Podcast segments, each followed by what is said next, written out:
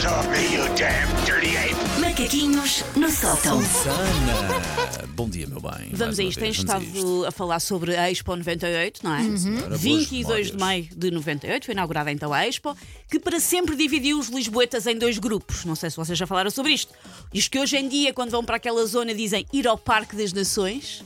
Ok. E aqueles que ainda dizem, em 2023, ir à Expo. Estou muito dividido, depende. Eu digo normalmente Parque das Nações. Eu sou das pessoas que ainda diz ir à Expo. Aliás, havia sinalética na estrada com o logotipo da Expo até há bem pouco tempo. Sim. Aquele, aquele teu logotipo azul com uma bolinha amarela. existia. Olha, e ainda dizes eh, Pavilhão da Utopia ou já dizes Altice Arena?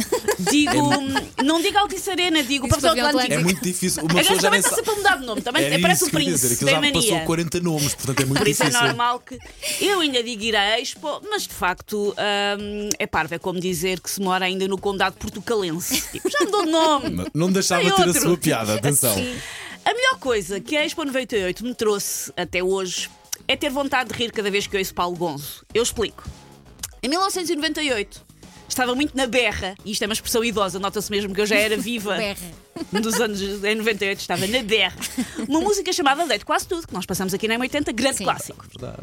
Essa música tornou-se num hino não oficial de quem passou o dia enfiado na Expo. Não sei se vocês ouviam pessoas a cantar isto. Música resolve, rezava, dói-me quase tudo e quase tudo foi demais. Dói-me quase tudo, vir à Expo nunca mais. Não sei se vocês se lembram de ouvir pessoas a cantar isto. Não me lembro. Dói-me quase tudo, vir à Expo Aqueles nunca banquinhos mais. de, de cartão não eram muito confortáveis. Não, não, mas é essa. salvaram vidas. Ah, esta lista, portanto, faz sentido. É que um dia na Expo 98 era de facto para duros.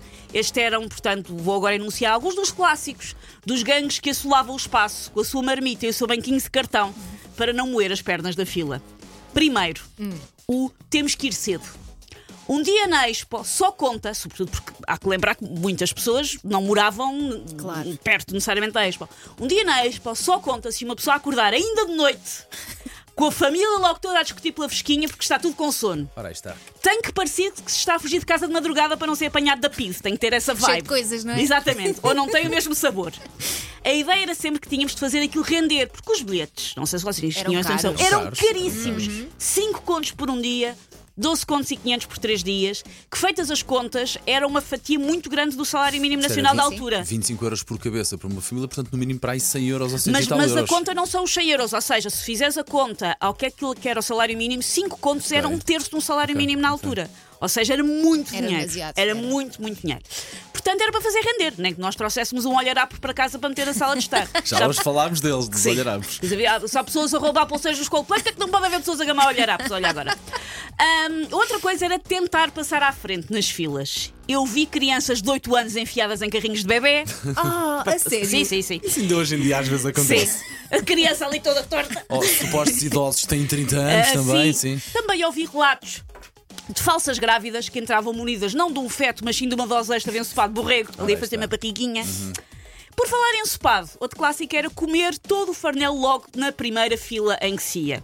Porque criança que é criança, 5 minutos depois de ter metido a pata fora de casa, já está a pedir à mãe croquetes e iogurtes líquidos. Claro. Porque a comida fora de casa tem outro gostinho.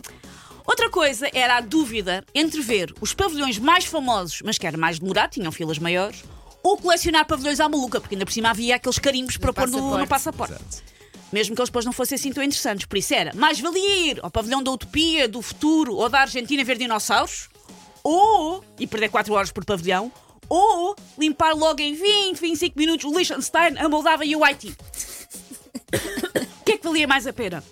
Mesmo depois lá dentro, para ver se houvesse um calhau e um filme feito em 1982 sobre a indústria do Vamos, aço. vamos fazer assim. isto não é comoção, isto não, é eu sei, vamos fazer. O nosso ouvinte Elder vai recuperar aqui uma boa memória. Eu não lembro disto, o dia em que as operadoras falharam. Enquanto tu recuperas, Susana, vamos No ouvir aqui o nosso dia, não é? ouvinte Elder.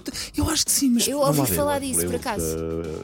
Da 10 para 98 foi o final e o, o dia final que, não sei se vocês se lembram, mas ainda não havia smartphones, mas as operadoras bloquearam com tantos SMS que foram enviados. Foi um dia realmente magnífico. E havia malta Obrigado, a gritar ao Elsa, não havia? Isso havia. Havia sempre. falar. Havia sempre.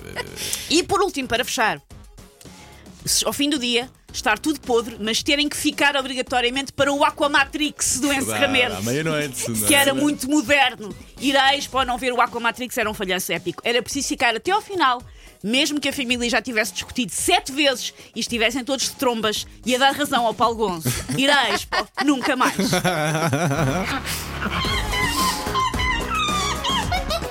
Take your stinking paws off me, you damn dirty ape! Macaquinhos no sótão.